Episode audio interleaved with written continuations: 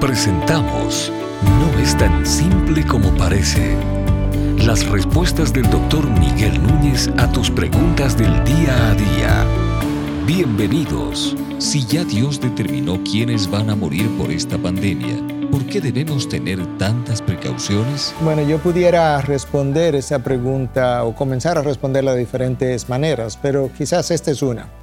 A cualquiera que esté escuchando este, esta respuesta, si tú tienes una enfermedad, quizás presión alta, si ya Dios determinó de qué te va a morir y cuándo va a morir, ¿para qué te cuidas? Pudiéramos hacer el argumento de esa manera de todas las formas.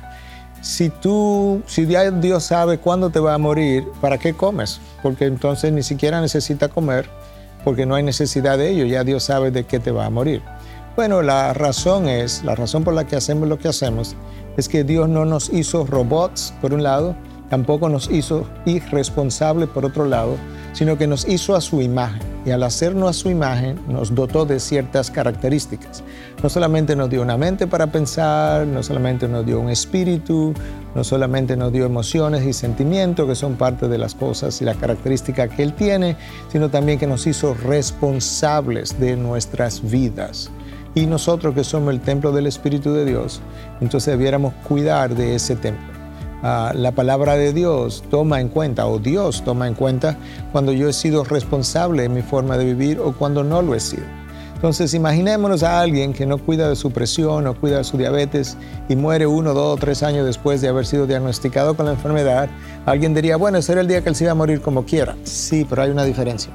La diferencia está en que Dios sabía que él se iba a morir ese día por descuido de su enfermedad que él no tuvo y por tanto él acortó su vida, pero ya Dios había permitido que su vida fuera acortada simplemente dejándolo que él ejerciera su voluntad de la manera como lo hizo.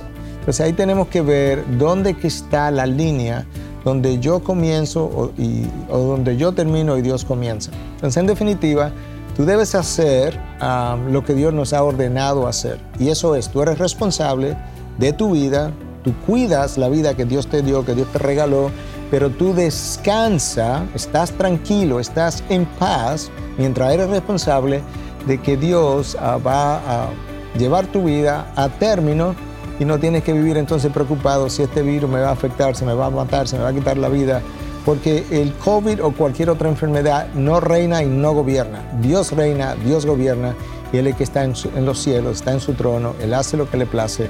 De manera que ahí está la combinación. Y eso es cierto para múltiples áreas de la vida. Hay unas cosas que yo hago y hay otras cosas que Dios hace. Dios no necesita mi oración para Él hacer algo, sin embargo Él dice, no tenéis porque no pedís.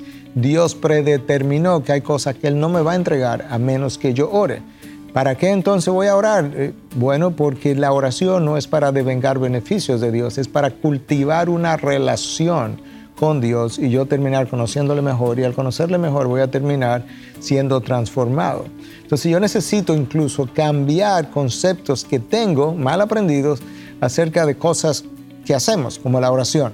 La mayoría de la gente piensa que oramos para pedirle a Dios algo, que me des algo. No tú oras para cultivar una relación y cultivar una vida de fe, de manera que tu confianza en Él crezca en la medida que le conoce. En el proceso, conversando con Dios, tú le presentas tus peticiones, pero nota que el Padre Nuestro no comienza con peticiones porque no es simplemente para pedir. Si fuera para pedir, hubiese comenzado en la segunda mitad.